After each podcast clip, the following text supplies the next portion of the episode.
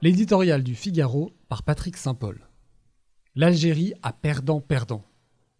Au bout de la révolte spontanée et civique du Irak, le soulèvement populaire algérien, l'élection présidentielle était censée ouvrir une porte de sortie à la crise.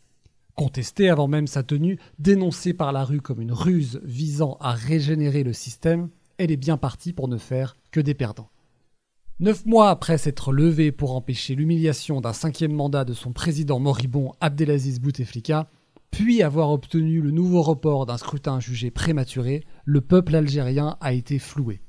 Il n'obtiendra ni la fin d'un système ONI, ni la transition démocratique voulue. Décriés par le Irak, les cinq candidats à la présidentielle du 12 décembre sont dans la main des militaires et mènent leur campagne en catimini, fuyant les foules en colère. Nouvelle façade de l'armée qui détient la réalité du pouvoir, le futur président sera mal élu.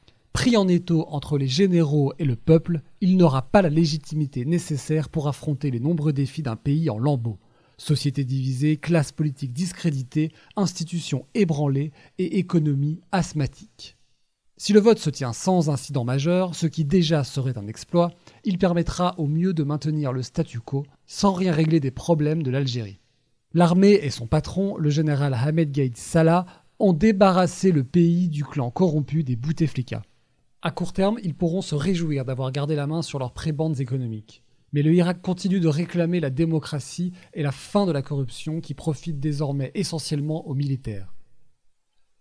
Et comme le montre la mobilisation constante, manifestation après manifestation, le réveil citoyen est désormais profondément inscrit dans la société algérienne. L'armée et le pays auraient tout à perdre d'un pourrissement de ce mouvement qui s'est illustré jusqu'à présent par son pacifisme. Le risque est grand de libérer les vieux démons du piège islamiste et de pousser vers l'exil les forces vives du pays.